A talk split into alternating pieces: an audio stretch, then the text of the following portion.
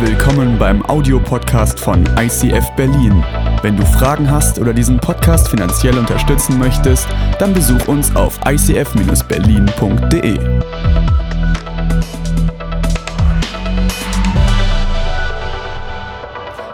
freue mich mega, mega, heute hier zu sein und zu euch sprechen zu dürfen. Ich bin ehrlich gesagt ein ganz klein wenig ner nervös. Genau aus dem Grund, weil er geht. normalerweise, ich bin nicht nervös zu reden, da habe ich gar kein Problem mit, aber wenn, äh, normalerweise steht da immer jemand. Und ich äh, habe so einen Teppich und ich habe so einen Knopf im Ohr und ähm, ja, ich bin nervös für mich und für euch, weil ähm, mir gibt dieser Teppich von Musik irgendwie Sicherheit. Das heißt, die habe ich jetzt im Moment in der Form nicht. Ähm, ich habe mich gerade voll reingelehnt in diesen Song. Ich sehe nur dich, ich richte meine Augen auf dich und ich gehe auf dem Wasser. Ähm, aber ich bin auch für euch nervös, weil die Musik, äh, wenn, wenn, meine, wenn meine Gebetsmomente zu lang werden, dann gehen die so hoch und dann muss ich irgendwann fertig sein. die Sicherheit haben wir jetzt nicht, das heißt keine Ahnung, was passiert, okay? Ähm, wir befinden uns in einer richtig spannenden Reihe, wie Suji gerade schon angeschnitten hat. Es ist nicht meine Heimat, Heimatstadt, aber da, wo ich quasi zum Glauben gekommen bin, beziehungsweise wo, ja, wo ich einfach neu ähm, geboren bin, sage ich immer, ich bin äh, neu geboren in, in dieser Region und meine Heimatkirche dort hat diese Serie ähm, entwickelt und diese Filme, die wir dazu entwickelt, also die wir dazu übersetzt haben, entwickelt und ich bin einfach mega, mega begeistert davon, weil dieses Herz dahinter steckt, zu Menschen zu sprechen, die gar nicht unbedingt viel mit, mit Glauben am Hut haben, die Kirche gar nicht so richtig kennen. Und deswegen befinden wir uns in dieser Serie, die heißt Centered. Und gestern, ich glaube, es war gestern, da kam nochmal so ein, so ein Gedanke dazu, weil ich dachte, okay, wir machen jetzt diese Serie, die eigentlich ja, also wir, wir haben die übernommen. Ähm, aber ich finde so, die hat irgendwie genau in dieser Zeit, also sie wurde genau, glaube ich, vor zwei Jahren ähm, gemacht dort. Und ich dachte nochmal so, Gott, gib mir nochmal so den, den frischen Input, sodass es für, für jetzt genau das Richtige ist. Und ich habe jemanden beten hören, der hat gesagt, genau dieses Wort genutzt, centered. Und hat für die Gemeinde gebetet, weil durch diese ganze Zeit, durch die wir jetzt gegangen sind und immer noch gehen, gibt es so viele Thematiken, so viele Dinge, die uns ja auch geteilt haben, auch in, in der Kirche. Also das Herz dieser Serie ist natürlich auch, die Menschen zu erreichen, die gar nichts mit Gott am Hut haben, aber natürlich spricht es auch ganz tief in unseren eigenen Glauben. Und was ich so genial finde, ist, dass dieses Center, das hat mir nochmal so die Augen aufgemacht. So wir stellen Jesus in den Mittelpunkt und er, alles dreht sich um ihn. Aber das Geniale ist, dass wir als Gemeinde auch genau uns um diesen Punkt versammeln und da als eins stehen und gar nicht darauf schauen, was unsere Unterschiede sind, sondern worum, wo, worüber wir uns einig sind. Und das ist Jesus im Zentrum centered. Deswegen lass uns einsteigen. Es ist so ein guter Tag. Ähm, ein spannendes Thema heute. Wir sind in, ähm, ja, in, in, äh, in der Reihe jetzt, wo wir darüber sprechen, wo liegt der Fehler? Eine Hammerfrage, weil wir alle sehen, wenn wir uns umschauen in der Welt, es gibt so viel, was kaputt ist. Du kannst sicherlich in deine Woche zurückblicken und sagen, boah, ich kann sofort zwei, drei Sachen aufzählen, die diese Woche einfach komplett nicht liefen. Mein Mann ist gestern ins Krankenhaus gegangen, das ist schon mal so, so ein persönlicher Eindruck. Also ist alles gut, es äh, wird, wird gut, ist nichts Schlimmes, aber ja, sind halt so Umstände und Dinge, die, die wir immer wieder, denen wir immer wieder begegnen. Und ganz nah an zu Hause für uns. Ähm, ihr wisst bestimmt davon, letztes Jahr war ein bisschen herausfordernd, weil wir haben das ganz nah zu spüren bekommen, dass irgendwas in der Welt auch nicht stimmt und dass wir als Kirche an so einem Ort sind, ja, wo wir auch gewissermaßen von der unsichtbaren Welt und auch von der sichtbaren Welt so ein bisschen unter Beschuss sind. Ob das jetzt Kirche ist, aber auch, also jeder von uns spürt das, aber wir haben das in diesem Hause zu spüren bekommen, weil wir hatten nicht nur einen, sondern gleich zwei Einbrüche in ganz kurzer Zeit und viele, viele Dinge. Also ich finde mal, Einbrüche sind so, äh, das ist so invasiv, also das geht so richtig äh, unter die Haut, weil das so in dein Zuhause, jemand kommt in dein Zuhause und betrügt dein, entweder betrügt dein Vertrauen oder bricht halt mit Gewalt ein und nimmt Dinge, die, die, die dir gehören für uns als Kirche, was natürlich krass, weil äh, wir uns aus Spenden finanzieren. Das heißt, ähm, I mean, Gott versorgt, ja, richtig, aber ähm, die, die, die Dinge sind, die wir uns anschaffen, die kosten natürlich Geld, die kosten, also das, da geht Arbeit rein, da geht einfach so Blut, Schweiß und Tränen rein, ja, und, und dann ist es weg mit einmal und wir haben uns zusammengerauft, haben das alle wieder ähm, ja gut hinbekommen und dann gleich nochmal. Also du denkst so, was ist hier los? Und man merkt einfach schon ganz sofort so am eigenen Körper, irgendwas stimmt nicht. Das ist, man wird immer wieder jeden Tag daran erinnert. Und deswegen stellen wir uns diese Frage, ähm, wo liegt der Fehler? Und wir haben in den letzten Wochen ähm, schon so ein paar Themen uns angeschaut. Wir haben uns angeschaut, ähm, wo kommt alles her? Also wenn wir in die Welt schauen, es geht um, um, um Weltbilder. Ähm, wir wollen das, das christliche Weltbild mal unter die Lupe nehmen. Und ja, zum einen, weil das zu den Menschen spricht, die auch mal von außen reinkommen. Ich weiß nicht, ähm, in so einem, an so einem Sonntag, wo mehrere hundert Leute in die Kirche kommen, da ist einfach prozentual einfach sehr gegeben, dass irgendjemand dabei ist, der gar, gar nicht im Glauben unterwegs ist, der vielleicht zum ersten Mal besucht, vielleicht ist, bist es nicht du, aber vielleicht ist es dein Nachbar. So, es ist einfach gegeben im Raum und ich finde es so gut, dass wir uns einfach mal richtig ähm, so head-on mit diesem Thema beschäftigen und von außen mal reinschauen, was ist es eigentlich? Warum glauben wir diese Dinge? Und wir haben uns damit beschäftigt, wo kommt alles her? Wir sehen uns in der Welt um, wir sehen eine krasse Vielfalt. Ähm, ja, einfach mal so, wenn du, wenn du wandern gehst oder in den Urlaub fährst und du siehst einfach so, ob das Sonnenuntergänge sind oder Berge oder Meer, es ist einfach was, was, was in dir auslöst, wo du dich fragst, wo kommt das alles her? Es sind die bewegendsten Fragen des Lebens und die Antwort darauf bilden dein Weltbild. Wir haben uns angeschaut, wo kommt alles her? Und dann hat Stefan darüber gesprochen, wer sind wir als Menschen? Ganz offensichtlich sind wir irgendwie anders drauf. Ja? Wir, wir ähm, äh, man könnte jetzt die Behauptung stellen, Menschen sind in Gottes Ebenbild geschaffen. Das ist ja genau das, was das Christuszentrierte Weltbild, mit dem wir uns am meisten befassen und zu dem wir auch stehen, darum sind wir eine Kirche. Ähm, da wir sagen, wir sind in Gottes Ebenbild geschaffen, das heißt, wir sind die Krönung der Schöpfung, das ist eine, das ist eine stramme Aussage. Und es ist nicht eine Aussage, die die Welt so annimmt. Ähm, auch gerade die Welt, in der wir leben, viele Menschen sagen so, ja gut, okay, wir sind halt einfach so. Ähm, wenn du vom nat naturalistischen Weltbild her schaust, dann ist es eine ganz andere Annahme oder Behauptung. Aber wir sagen, wir stellen diese Behauptung auf, wir sind in Gottes Ebenbild geschaffen. Und wir erkennen das und die Gründe dafür sind, dass wir das sehen in unserem Leben, das drückt sich aus. Also wer sind wir, haben wir uns angeschaut. Und so sind wir heute jetzt angekommen an diesem Thema, wo liegt der Fehler. Es ist nicht gerade die leichteste, das leichteste Thema, das aufzugreifen, aber ich glaube, es ist so dran und es ist so spannend und es ist auch eigentlich voll unwahrscheinlich, dass ich hier stehe und darüber rede, weil das mit einer auch der größten Kampfpunkte so für meinen Glauben war oder einfach, ähm, ja, ich habe Jesus kennengelernt und dann ähm, also ich habe voll gemerkt, so, es ist so eine persönliche Begegnung und ich, ich schenke ihm jetzt diesen Glauben, aber ich habe danach quasi alles aufgeräufelt, was ich wusste, was ich kannte, was ich dachte zu wissen. Und weil ich überhaupt nicht aus diesem christlichen Weltbild ähm, oder dieser christlichen Familie oder Prägung komme. Und dafür ist es für mich total spannend, dann zu sagen, okay, ich habe in der Schule das gelernt und jetzt, jetzt gehöre ich diesem, diesem Glauben an, der sagt, es ist ganz anders. Und irgendwann, wenn du, ich glaube, Leute gehen auch manchmal durchs Leben und die setzen sich damit nicht auseinander. Ich möchte euch herausfordern, setzt euch damit auseinander, stell die schweren Fragen. Und genau das wollen wir heute auch tun. Und um euch dabei zu helfen, haben wir ähm, so ein Raster angelegt, okay?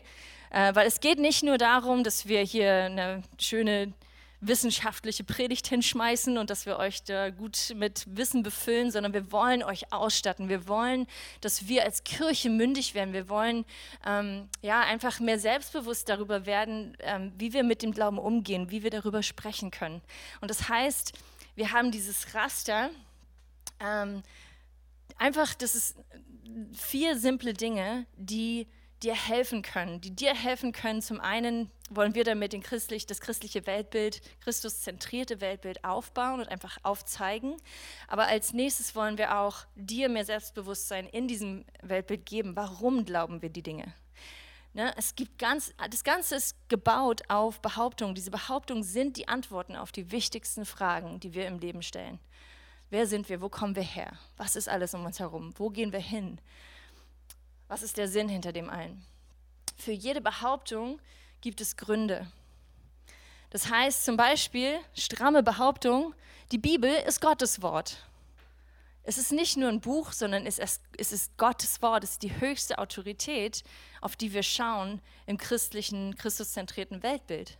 Das ist eine stramme Aussage, da, da brauchen wir Gründe für. Und für mich war das mega wichtig, dass ich, ich kann nicht einfach so, oh, ja, da springe ich jetzt mal so rauf. So, ich habe dann so eine Brücke vor Augen.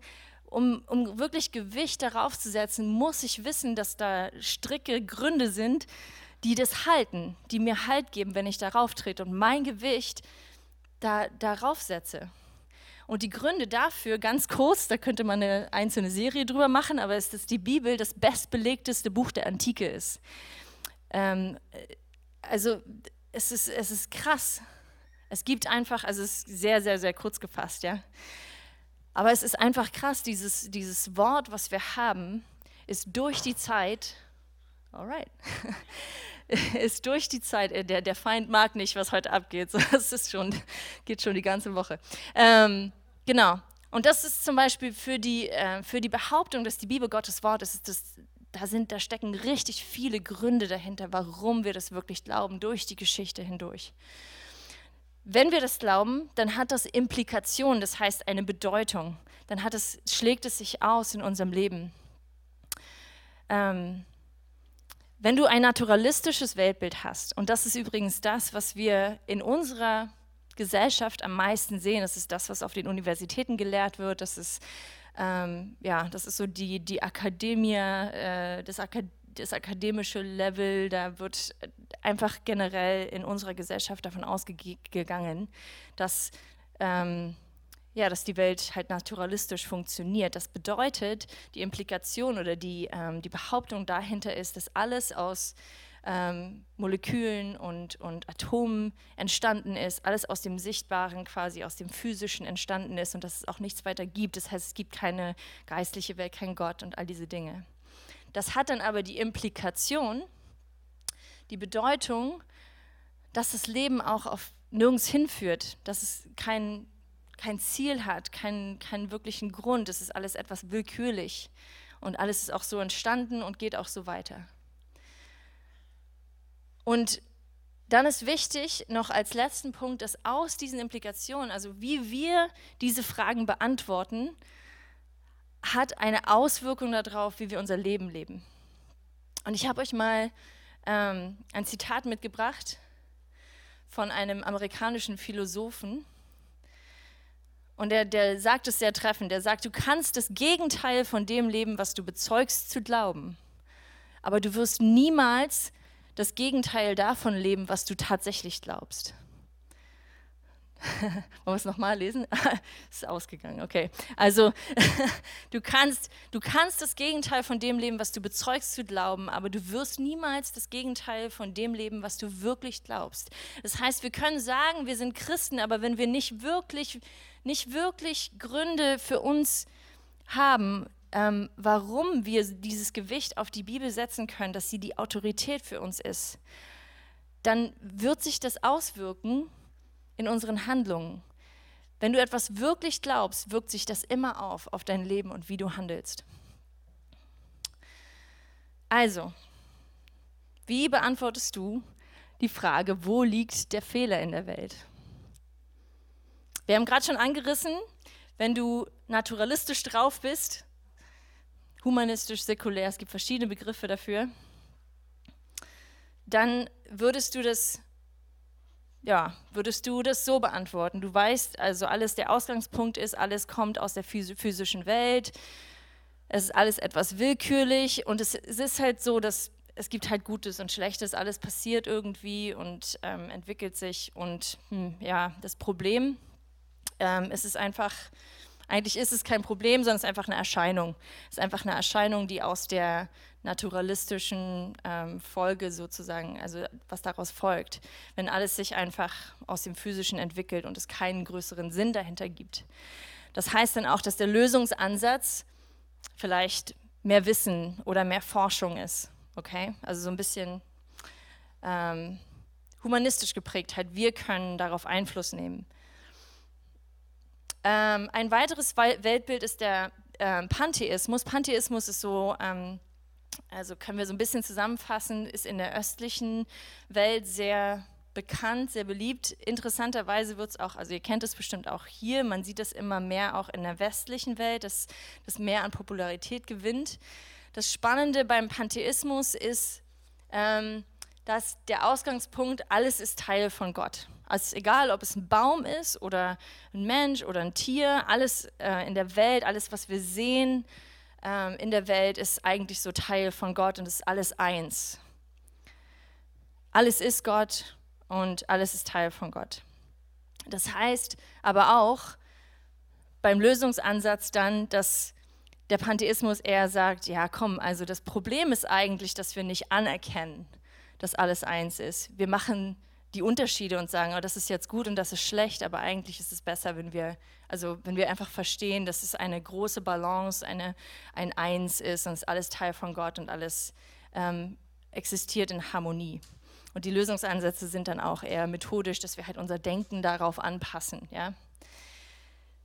Ähm, das ist natürlich alles völlig anders als das Christuszentrierte Weltbild. Was sagt das Christuszentrierte Weltbild? Wo liegt der Fehler in der Welt? Wir. Der Fehler liegt bei uns. Das ist ziemlich grimmig, oder? Also warum würden wir so, ja, warum würden wir das glauben? Warum würden wir so, so negativ über uns denken? Aber wenn du siehst, so, Gott hat alles gut geschaffen, also das ist ja diese Annahme, wieder diese Behauptung, wie wir diese Fragen beantworten. Gott hat alles geschaffen und hat alles gut geschaffen. Aber dann kommt der Mensch und wählt den Weg, der sich abwendet von Gott, will seinen eigenen Weg gehen und irgendwas passiert hier und irgendwas ähm, fängt an, ja, zu zerbrechen und zu zerfallen. Und wenn du dir die Bibel anschaust, dann ist es interessant, weil du hast wirklich diese Annahme, diese Behauptung, zieht sich über fast jede Seite hinweg, besonders im Neuen Testament. Es ist immer, jede Seite ist so wie geschrieben mit dieser Annahme, dass der Fehler liegt beim Menschen, der Fehler liegt beim Menschen, der Fehler liegt beim Menschen. Alles, jede Aussage von Paulus oder von Jesus auch, so, da liegt der Fehler. Aber ich dachte, das ist eine gute Nachricht. Wo bleibt die gute Nachricht, oder? Ja, warum würden wir so ein grimmiges Bild von uns haben? Und Leute, ich glaube, es ist wichtig, dass wir einfach hier mal sagen, stopp, lass uns doch mal anhalten. Wir haben die Behauptung, der Fehler liegt bei uns. Wichtig, dass wir hier nicht überspringen. Lass uns doch mal einfach schauen, was sind die Gründe dafür.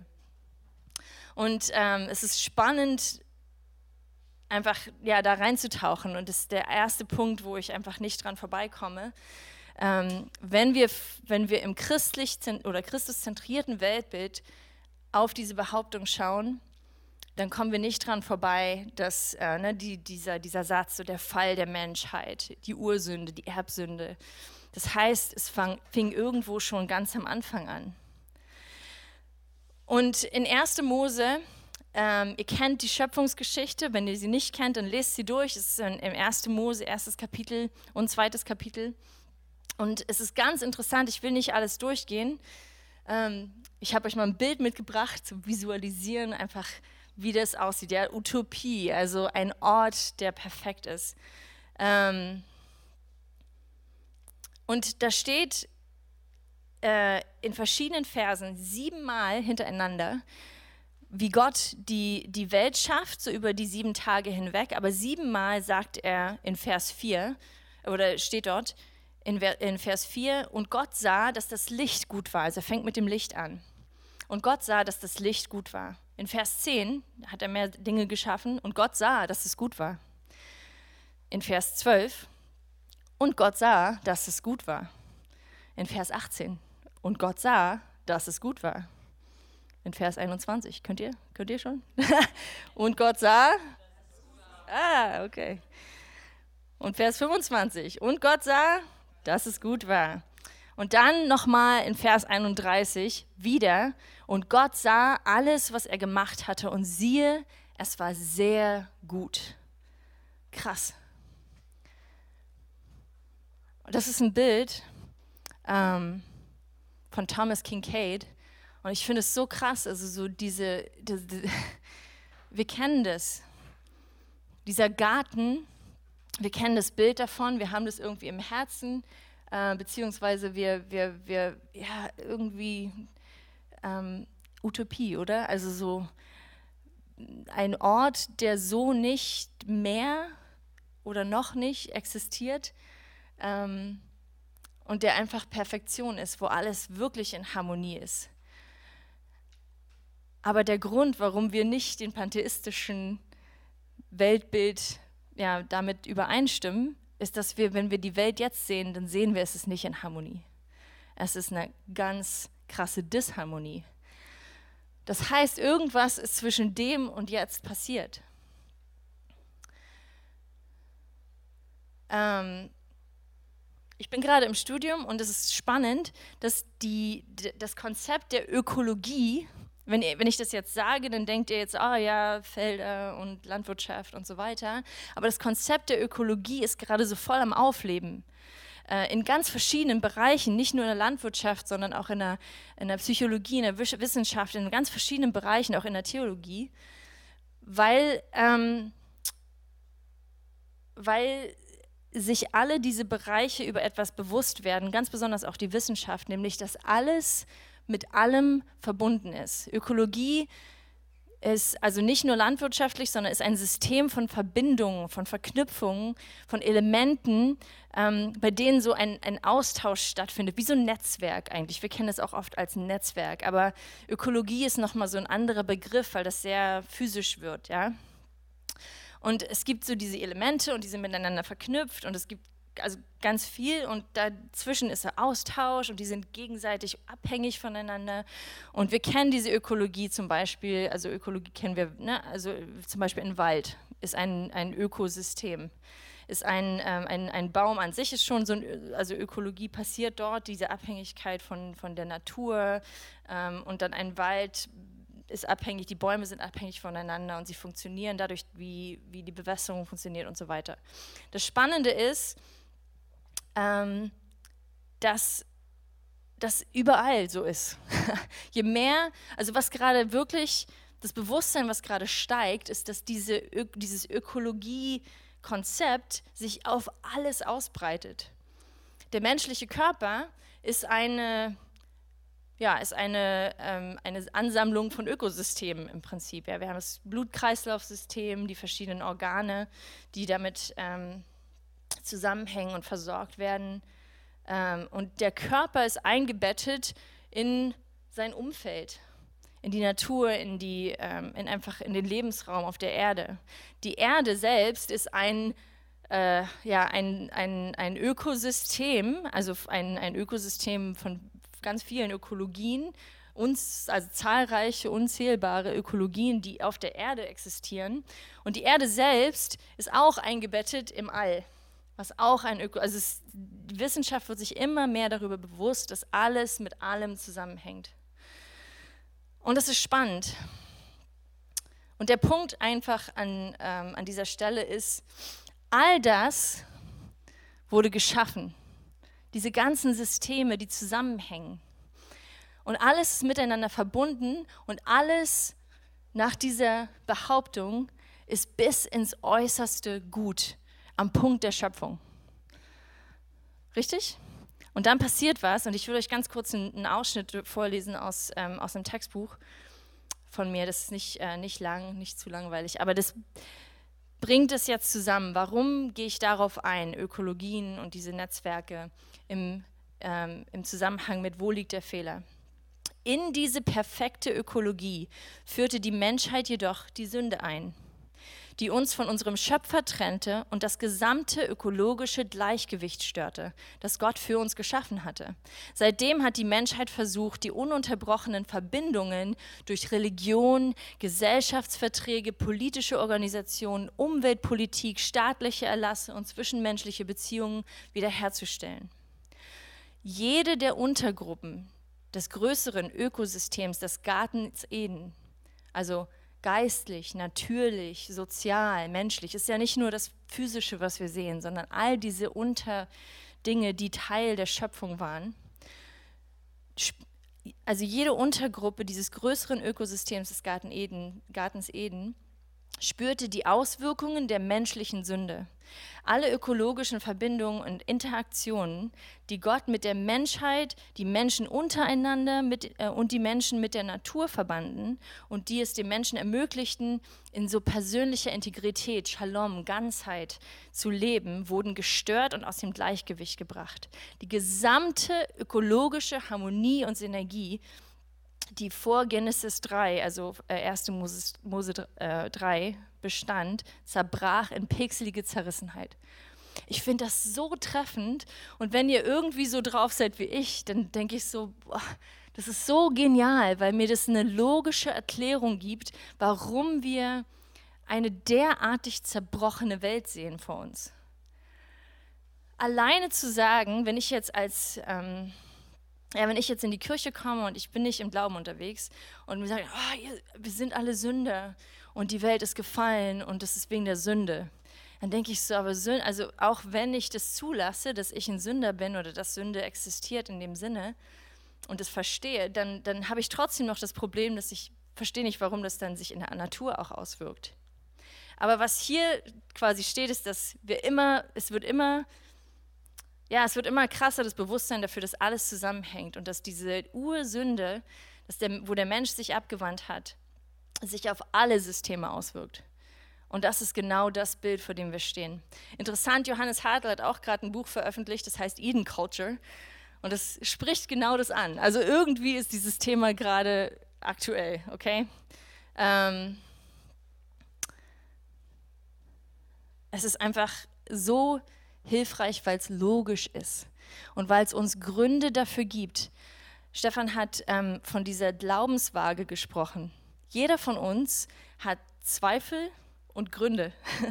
Wir haben Gründe, die für egal was du glaubst, egal an was du glaubst, an welches Weltbild du dich heftest, du hast Gründe dafür. Die können gut sein, manchmal auch schlecht, manchmal sind die einfach emotional irgendwie ähm, ja, motiviert und du bist dir gar nicht so unbedingt darüber bewusst. Aber wenn wir uns dem bewusst werden, unser Glauben basiert darauf, dass wir Gründe haben, diese Dinge zu glauben.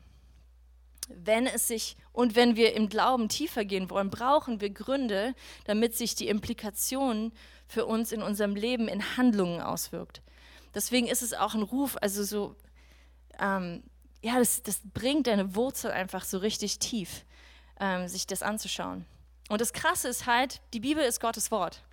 Ich bin jetzt davon überzeugt, ich habe euch so ein paar Gründe schon genannt, aber das Ding ist eben, es ist nicht unlogisch. Sie, sie, die Bibel, das Wort Gottes ist nicht unlogisch in ihren Zusammenhängen. Ganz im Gegenteil, wir entdecken gerade erst, wie logisch die Bibel wirklich ist. Richtig krass. Hartl schreibt in seinem Buch darüber, dass wir ähm, ne, was, was auch schon in diesem Abschnitt drin war. Wir, wir versuchen durch Gesellschaftsverträge, durch verschiedene Dinge, die wir tun, wir schlauen Menschen, versuchen wir diese, diese, diese ähm, Verbindung, die gestört ist, äh, wiederherzustellen. Und er schreibt darüber, dass, dass es teilweise sehr erfolgreich war. Also zum Beispiel, dass bestimmte so ähm, Armut oder Kindestod und, und verschiedene Dinge über die letzten Jahrzehnte, Jahrhunderte wirklich sich sehr krass verbessert haben, die Zahlen. Aber was interessant ist, ist, dass die, ich sag mal so, das Glück der Menschen genau die andere Richtung geht. Man sollte meinen, oh, wir stellen diese, also da, da, wir machen Dinge heil, es ist gut, wir nutzen unsere, unsere Intelligenz dafür, die Welt wieder gut zu machen. Ähm, aber das ist aus menschlicher Kraft und was eigentlich mit unserem Herzen und mit unserem Wesen passiert, ist ein totaler Abfall. Wir sehen, dass, dass die Menschen einfach wesentlich unglücklicher sind in der westlichen Welt vor allem. Krass. Und er sagt, was nutzt es einem Menschen, wenn er immer erfolgreicher oder mächtiger wird, wenn er dabei immer deprimierter und einsamer wird? Also irgendwie sind die Dinge, die wir fixen, die wir wieder heil machen, sind irgendwie doch nicht heil. Da ist noch mehr. C.S. Lewis hat mal ähm, einen schönen Satz gesagt. Das ist mein Lieblingsschriftsteller, da kommen einige Zitate noch. Aber er sagt, es gibt nur einen Guten. Und das ist Gott. Ich liebe C.S. Lewis, weil er war auch Atheist. Ähm, auch Schriftsteller von Narnia. übrigens, oder Autor von Narnia. Ähm, und er sagt, es gibt nur einen Guten und das ist Gott. Alles andere ist gut, wenn es sich ihm zuwendet und schlecht, wenn es sich von ihm abwendet. Krass. Das sehen wir, oder? Also wir sehen das, wir nehmen das voll wahr. Wenn du mit Gott eine Weile unterwegs bist und du kennst dich selbst, du nimmst es wahr. Also diese ökologischen Zusammenhänge ziehen sich auch wirklich durch die ganze Bibel. Ähm, überall Flüsse und diese, also ähm, äh, Brad, der diese Serie entwickelt hat, sagt immer so, ähm, Gott gibt uns sichtbare Dinge, damit wir die unsichtbaren verstehen können. Und es ist voll wahr, auch gerade hier, diese ökologischen Zusammenhänge ziehen sich durch das ganze Wort. Jesus nutzt sie ständig. Ne? Der Weinstock ähm, bleibt in mir und ich in euch. Die Samen, die am, am Wegrand fallen. Paulus nutzt für, den, für die Kirche das, das Bild des Leibes, Leib Christi. Und, und stellt damit total krass dar, wie diese verschiedenen Teile miteinander agieren, wie sie austauschen. Das Krasse ist, dass er es wissenschaftlich gar nicht verstehen konnte zu der Zeit, als er es geschrieben hat. Also da ist auch wieder so diese göttliche Inspiration, ist so krass da drin. Und das Ganze zielt im Prinzip darauf hinaus, dass wir verstehen, dass dieser Fehler, dass diese Sünde, das Wort ist manchmal schwierig. Ähm, wir hatten eine mega gute Diskussion in, in, in äh, in einer unserer Chats über Sünde. Wie, wie bringen wir den Menschen Sünde in dieser Zeit nahe? Wie, wie, was für andere Worte gibt es dafür? Aber es, dieser Fehler, der sich durch die Menschheit zieht, der, der, der, das ist eine totale Durchdringung in alle, in alle Systeme, in, alle, in allem von uns. Ähm, das heißt, also man nennt es auch totale Verderbtheit oder Verdorbenheit.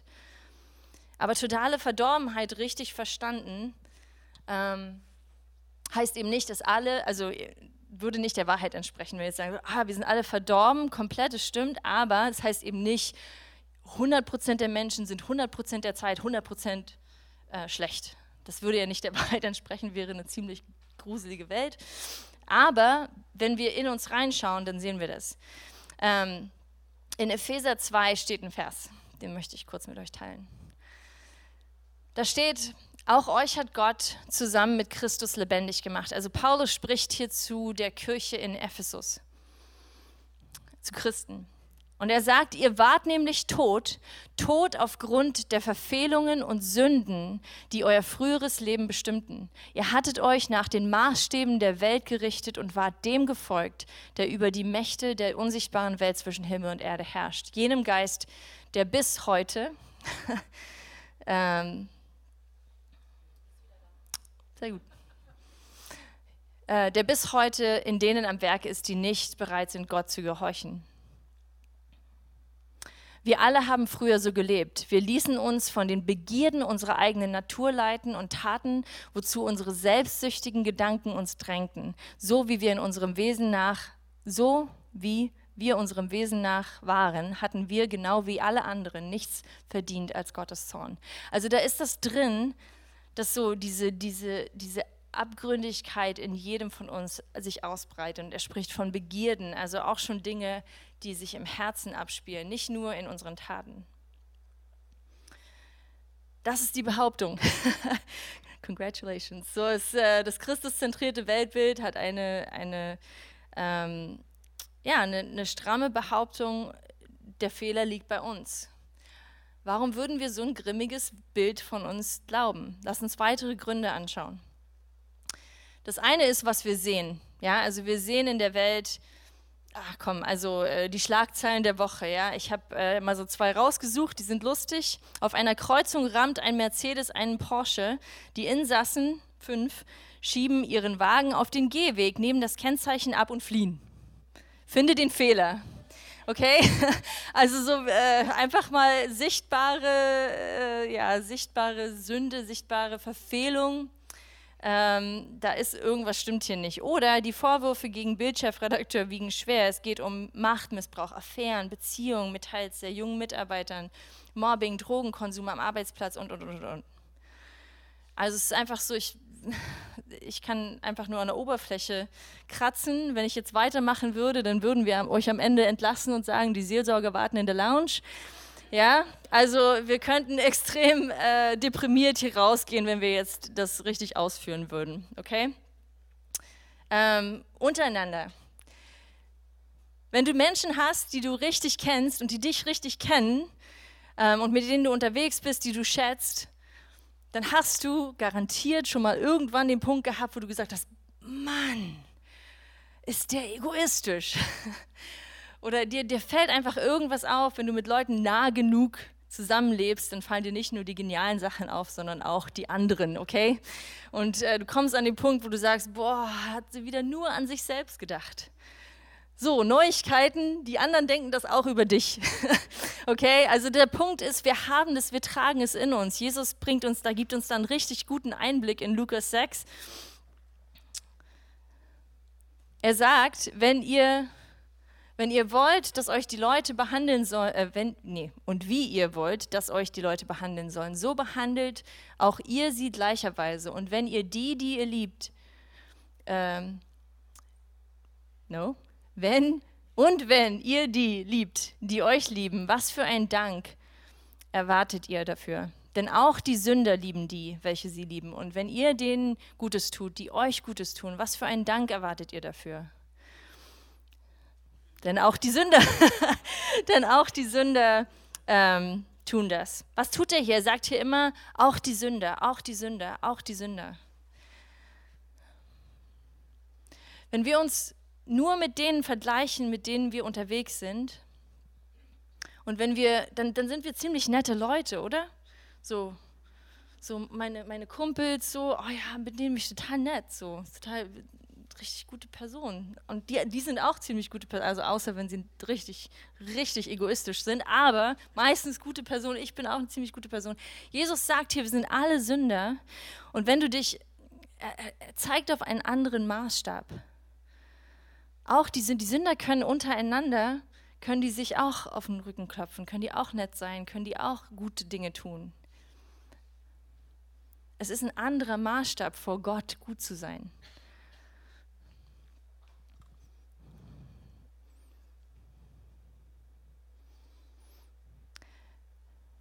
Ein weiterer Punkt ist, was wir in uns selbst sehen.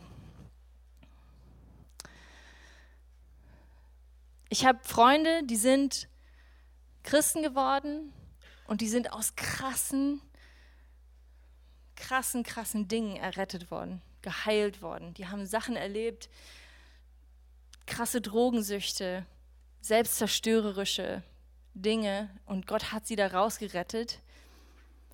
Und, und, und sie haben sich wirklich gedreht. Also ihre, ihre Handlungen haben sich komplett verändert, weil, weil sie diese Offenbarung hatten, dass es die Wahrheit ist, dass diese Behauptungen wirklich wahr sind.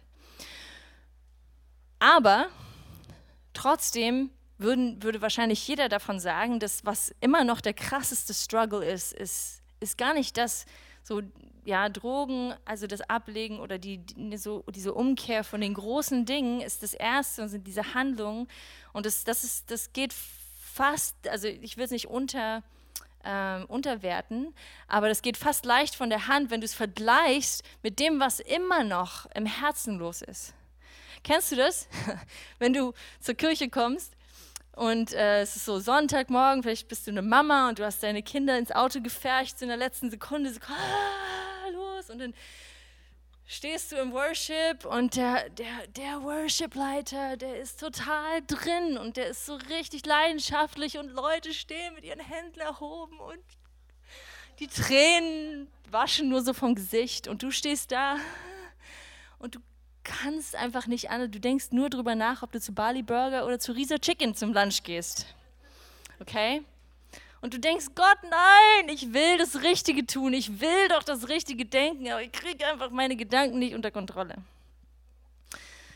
In Römer 7 steht ein Vers, der ist äh, eine geniale Entdeckung, wenn du ihn noch nicht entdeckt hast.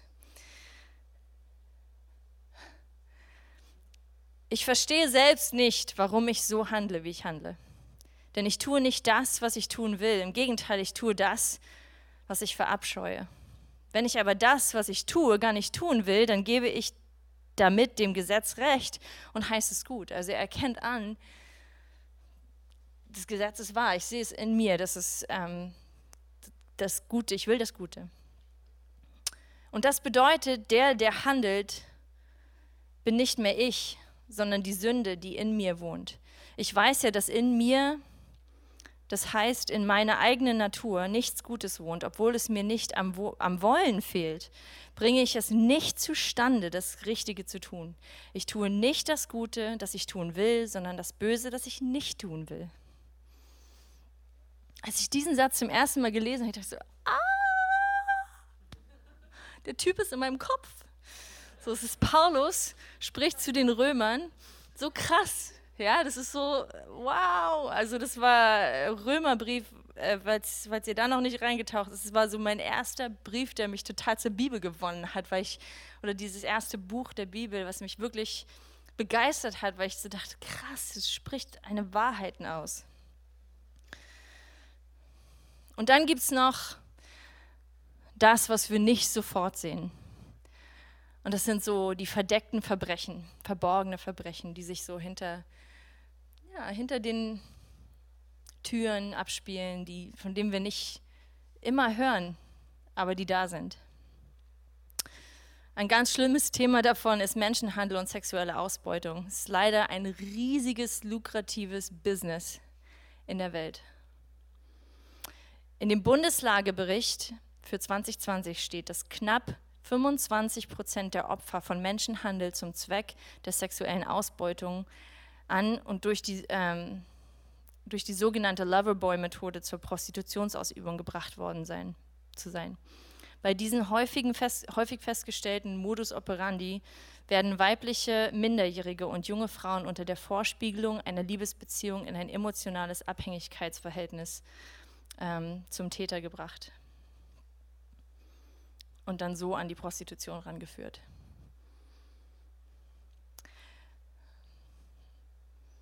Sünde ist eben nicht nur das, was wir sehen oder was wir in uns selbst sehen. Das ist noch viel mehr.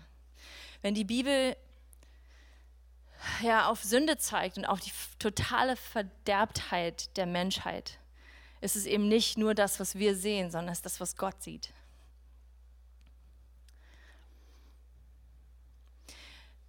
wir haben jede Woche, die wir in dieser Serie sind, haben wir einen Film. Und dieser Film ist da, um diese ganzen Punkte nochmal so zusammenzubringen und nochmal so ein bisschen kunstvoll zusammenzufassen.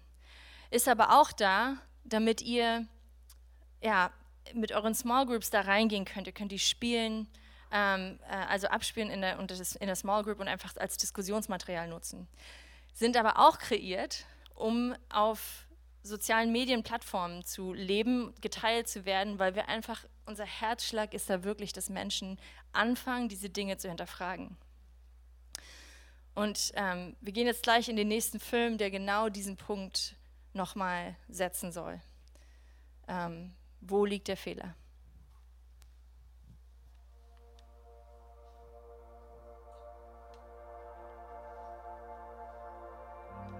Menschen sind erstaunlich. In unseren Köpfen tragen wir das einzig komplexeste Organ des uns bekannten Universums. Dieses merkwürdig aussehende, knapp anderthalb Kilo schwere Ding enthält ungefähr so viele Verbindungen, wie es Sterne in unserer Heimatgalaxie der Milchstraße gibt. Was daraus resultiert, ist oft umwerfend. Von Gymnastik bis zur Sixtinischen Kapelle, Apollo 11, medizinischen Technologien, Robotik, Menschen, die sich mögen, lachen, rechnen, dann noch die geniale Erfindung Tortilla-Chips mit Salsa. Wenn es bei uns klickt, dann aber richtig. Es ist wirklich erstaunlich. Wir erfüllen die Welt mit unserer Liebe, Kunst, Innovation, Güte, Lächeln, Schönheit und Niedlichkeit. Aber das ist nicht die ganze Geschichte. Mit allem, was stimmt, etwas stimmt nicht. Wir wissen es, wir leben es jeden Tag. Wir sehen es, wenn wir aus dem Fenster schauen. Wir sehen es, wenn wir in den Spiegel schauen. Wir erleben es ganz praktisch auf der Arbeit oder zu Hause. Wenn wir es aushalten, die Nachrichten zu schauen, dann sehen wir dort die extremen Ausdrücke davon. Nennen wir es Korruption. Nennen wir es das Versagen, ein Ideal zu erreichen. Nennen wir es manchmal das Böse. Egal wie wir es benennen, das Leben trägt eine Art Verunreinigung. Wir sind irgendwie befleckt. Wenn wir alles Gute in einem Inventar auflisten würden, das Menschen zum Leben beitragen, dann wäre es eine außerordentliche Liste. Gleichzeitig, wenn wir mal total ehrlich sind und alle schlechten Dinge auflisten, die wir Menschen im Leben ausfressen, dann wären die beiden Listen wahrscheinlich ziemlich genau gleich lang. Diese Korruption verläuft von subtil bis hin zu monumental. Wir erleben ja alle die kleinen Ungerechtigkeiten und egoistischen Taten, die unsere Nachbarn, Kollegen, sogar Partner und Freunde begehen und, Zeit für Transparenz, auch wir selbst. Wir benachteiligen einander oder ignorieren den anderen bewusst. Wir bevorzugen uns selbst vor dem anderen. Wir teilen Beleidigungen aus. Wir geben vor, tolerant zu sein, bis wir uns daran stoßen, dass jemand die Welt tatsächlich anders sieht als wir. Wir sind rücksichtslos. Wir sind erschrocken, wie egoistisch oder nervig die anderen sein können. Wir explodieren vor Wut oder ziehen den Schwanz ein und meckern still vor uns her, entrüstet und frustriert vom offensichtlich völlig falschen Verhalten des anderen. Wir wissen auch, dass sich noch tiefere, dunklere Sünden durch unsere Gesellschaft ziehen. Das Abgründige, versteckt hinter vermeintlichen Lächeln und normalem Alltag. Eine Studie von dem Forschungszentrum für Kriminalität an Kindern zeigt auf, dass eins von fünf Mädchen und einer in 20 Jungen Opfer von sexuellem Missbrauch sind. Nach einem Befund des National Institute of Justice wurden drei von vier Jugendlichen, die sexuell missbraucht wurden, von jemandem schikaniert, den sie gut kannten. In anderen Worten, einer Person, der sie dachten, vertrauen zu können. Dann ist da ja auch noch das wenige Versteckte. Das landet in den Nachrichten, die jeden Tag geflutet sind von Berichten über Raub, Mord, Schießereien, Sexhandel, Gruppengewalt, Gier, Ausbeutung, moderne Sklaverei und Kindesvernachlässigung. Moderne Sklaverei ist eine Industrie, die jährlich 150 Milliarden Dollar einbringt. International Justice Mission schätzt, dass etwa 40,3 Millionen Personen momentan im Menschenhandel gefangen sind. Sie berichten außerdem, dass es sich bei einem von vier Opfern um ein Kind handelt. Was diese Fakten noch viel verstörender macht, ist das, während wir die Menschenhändler verurteilen, wäre diese Industrie gar nicht am Leben ohne Kunden. In anderen Worten, auf der ganzen Welt versklaven Menschen andere Menschen und sehr oft handelt es sich dabei um Kinder. Im Durchschnitt gibt es auf der Welt jährlich etwa 68.000 Todesfälle aufgrund von Naturkatastrophen. Im Jahr 2016 allein gab es 385.000 Todesfälle aufgrund von Mord. Etwas stimmt nicht. Die Welt ist kaputt. Wir sind kaputt. Dann wäre da noch die besondere Art von Korruption, die es in die Geschichtsbücher geschafft hat. Uns allen ist der Völkermord durch die Nazis ein Begriff. Aber wir sollten auch niemals die weniger bekannten Übel vergessen, welche Millionen innerhalb eines einzigen Jahrhunderts ausradierten. Die Killing Fields von Kambodscha mit über einer Million Morden. Stalins menschlich erzeugte Hungersnot, durch die ungefähr 12 Millionen Menschen zugrunde gingen. Dazu zählen noch nicht die riesige Anzahl Verurteilter der Gulag in Arbeitslagern. Oder Chinas kulturelle Revolution, die für drei Millionen Tote verantwortlich ist. Und das nach dem großen Sprung nach vorne durch Mao Zedong, welcher schätzungsweise 45 Millionen unnötige Todesfälle hervorbrachte, inklusive der etwa 2,5 Millionen, die zusammen gefoltert und umgebracht wurden. Das ist auch genug der Liste. Von persönlichen Unbequemlichkeiten bis hin zu staatlich gefördertem Genozid. Es ist unwiderruflich, dass etwas wie Gift in unseren Venen kursiert. Unser Weltbild formt sich durch unsere Antwort auf die Frage, was stimmt nicht? Ist es ein Mangel an Bildung oder Möglichkeiten?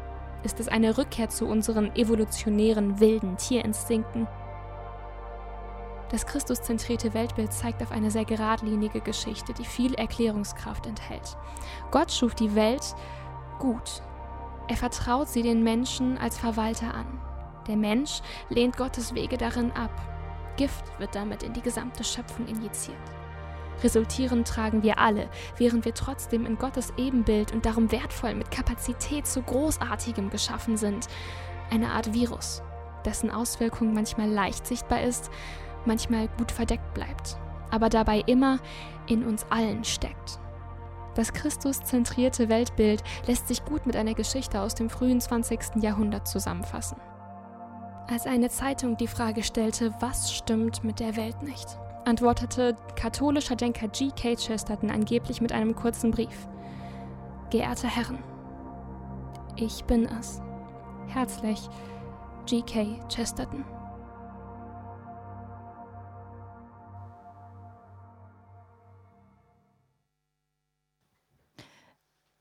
Ich bin es.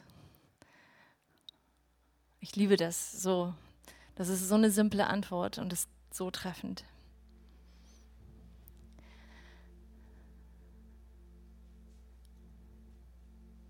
Wir haben als Teil der, der Serie so einen Kernvers aus Kolosse 1, der Christus-Hymnus.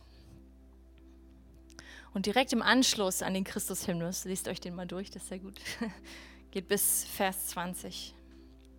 Und direkt danach schreibt Paulus folgendes.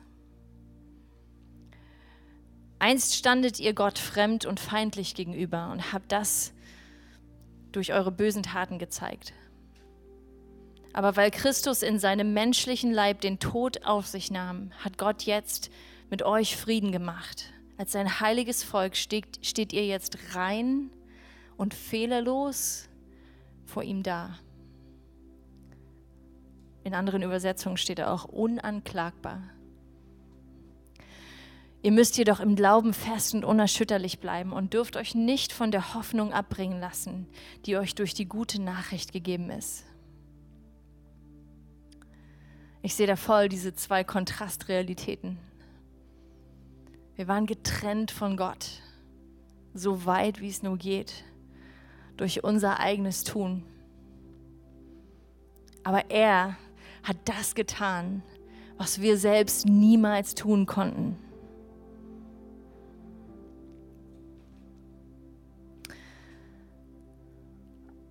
Ich glaube, dass wir die gute Nachricht gar nicht schätzen können. Bis wir wirklich das Ausmaß der wirklich schlechten Nachricht oder der, der schlechten Seite kennen und erkennen, spüren. C.S. Lewis hat gesagt, Gott kann uns kein Glück und keinen Frieden geben, weil es getrennt von ihm nicht vorhanden ist. Wir haben uns angeschaut, wo der Fehler liegt. Wir haben gesehen, was schlecht ist. Was gut ist, ist, dass Gott seinen Sohn geschickt hat.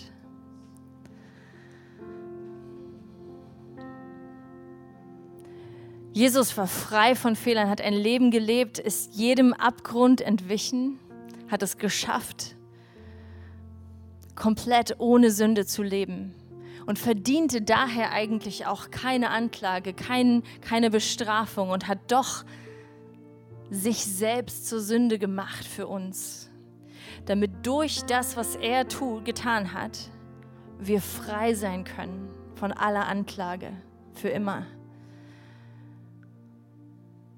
Das ist das Geschenk, das ist die gute Nachricht.